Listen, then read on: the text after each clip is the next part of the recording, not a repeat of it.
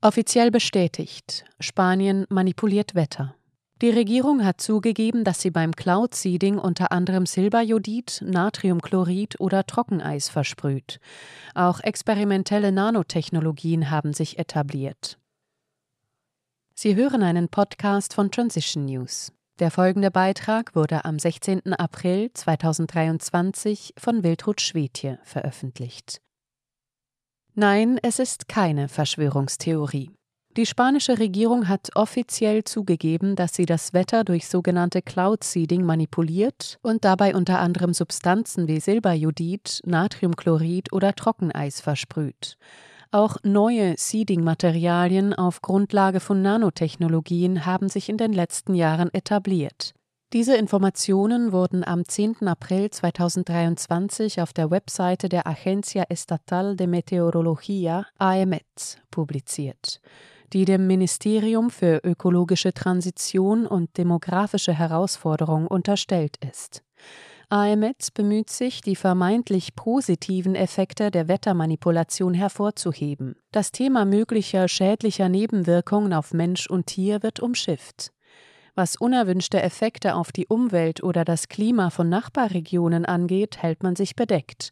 Häufig benutzte Formulierung, man gehe davon aus, dass es keine negativen Effekte gebe. Auch wird immer wieder betont, dass viele Länder auf unserem Planeten das Wetter manipulieren, ganz so als sei die Tatsache, dass viele Regierungen diese experimentellen Technologien seit Jahrzehnten einsetzen, ohne dass sie die Bevölkerung offen darüber informieren würden, ein Grund dafür, diesen undurchsichtigen Machenschaften mehr zu vertrauen. Künstliche Wetterveränderungen werden laut AMET seit Ende des 19. Jahrhunderts durchgeführt. Dank moderner wissenschaftlicher und technologischer Fortschritte hätte sich die Entwicklung mittlerweile stark beschleunigt.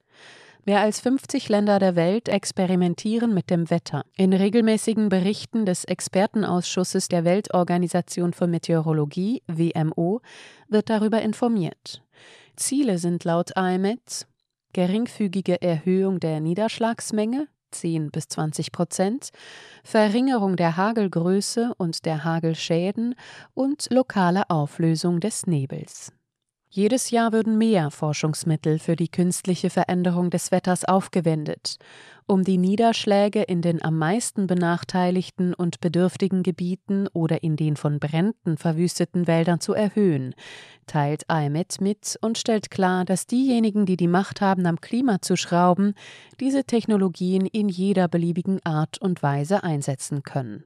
Einige Maßnahmen und Forschungsbereiche zielen in die entgegengesetzte Richtung, nämlich auf die Unterdrückung von Niederschlägen. Dies ist der Fall bei den Versuchen, Hagelstürme zu verhindern, die der Landwirtschaft schaden, oder starke Schneefälle über großen Städten. Künstliche Wetterbeeinflussung werde auch eingesetzt, um Frost zu bekämpfen und Nebel zu vertreiben.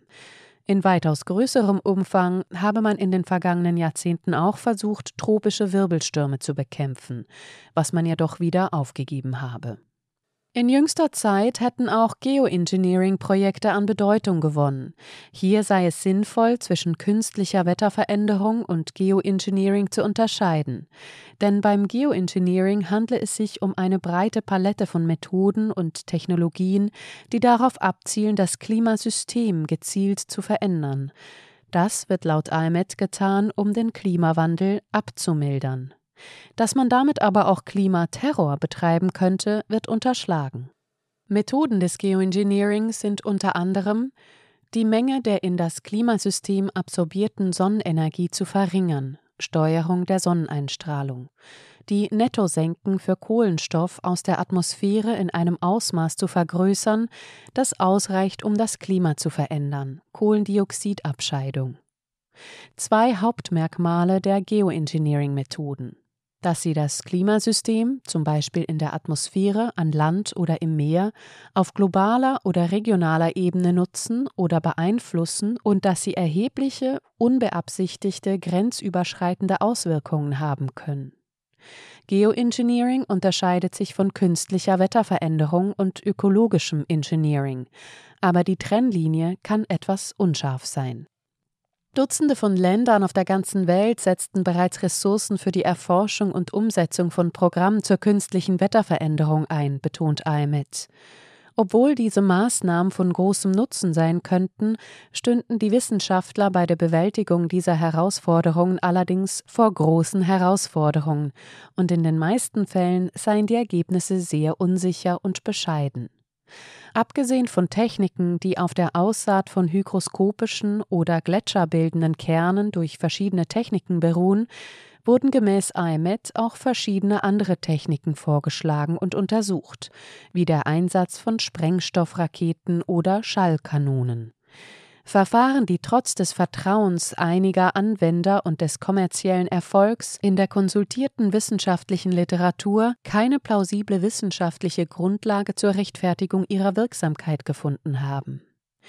Was den Einsatz von Verfahren wie Ionisierung, Laser oder elektrische Felder betreffe, so handle es sich um experimentelle Techniken, die zwar eine gewisse theoretische Grundlage hätten, für deren Wirksamkeit es aber in der Realität keine ausreichende Basis zu geben scheine. Dann lässt IMET die Katze aus dem Sack. In den letzten Jahren hat sich die Verwendung neuer, auf der Grundlage von Nanotechnologien synthetisierter Seeding-Materialien, die erfolgreich mehr Wasserdampf absorbieren als andere Stoffe und größere Wassertröpfchen bilden können, als neue Technologie in der Forschung zur Verbesserung der Niederschlagsmenge etabliert. Oft stelle sich die Frage, ob die Anwendung von Techniken zur Erhöhung von Niederschlägen Auswirkungen auf eine Nachbarregion haben könnte, erklärt Ahmed und beruhigt, man geht davon aus, dass diese Art von Technik die Niederschläge in benachbarten Gebieten nicht beeinflusst. Wie die Wetteragentur kundtut, plant China derzeit ein großflächiges Cloud-Seeding, um die Dürre zu bekämpfen, von der einige Regionen des Landes immer wieder betroffen sind. In diesem Fall ist die Möglichkeit gewisser Veränderungen im Niederschlagsregime benachbarter Regionen nicht ausgeschlossen, aber es fehlen uns Daten oder Studien, um diese Hypothese zu belegen. Beim Cloud Seeding werden in Spanien chemische Substanzen verwendet, die in Dutzenden von Ländern entwickelten und genehmigten Programmen auch benutzt werden, erläutert AMS. Dabei handelt es sich um Silberjodid, am häufigsten verwendet, Natriumchlorid oder Trockeneis. Diese Stoffe würden in geringer Konzentration als umweltverträglich gelten. Bezüglich der Nanotechnologien schreibt AMETS, wie bereits erwähnt, wird auch die Verwendung anderer Arten von Partikeln erforscht, die auf nanotechnologischen Verfahren beruhen und deren Zulassung und Verwendung in fortgeschrittenen Ländern vor ihrer Zulassung administrative Filter und Genehmigungen erfordern. AMET weist darauf hin, dass das Wetter in Spanien schon seit 1986 manipuliert werden darf, was durch den königlichen Erlass 849 verankert wurde. Dass bereits 1979 ein Dekret verabschiedet wurde, mit dem ein internationales Projekt der Weltorganisation für Meteorologie WMO im Duero-Becken genehmigt wurde, erwähnt die Wetteragentur dagegen nicht. Auf jeden Fall müssten laut Gesetz bei Projekten zur künstlichen Veränderung des Wetters die für diesen Zweck zugelassenen Produkte oder Methoden angegeben und genehmigt werden. AMET behauptet, wenn davon ausgegangen wird, dass über die positiven Auswirkungen der Maßnahme hinaus Sekundäreffekte entstehen könnten, wird das Projekt nicht genehmigt. Diese Aussage soll offenbar der Beruhigung der Bevölkerung dienen. Doch angesichts der Tatsache, dass sich politische Entscheidungsträger seit März 2020 über alle Gesetze hinwegsetzen und bei ihren Impfkampagnen Millionen Menschen als Versuchskaninchen missbraucht haben, erscheint sie wenig glaubwürdig. Sie hörten einen Podcast von Transition News. Mein Name ist Isabel Barth. Vergessen Sie nicht, in den Himmel zu schauen. Ich wünsche Ihnen einen schönen Tag und sage bis zum nächsten Mal.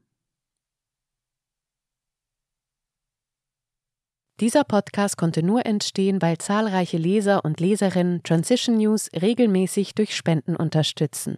Wenn auch Sie uns unterstützen wollen, klicken Sie den entsprechenden Button auf unserer Website an. Vielen Dank.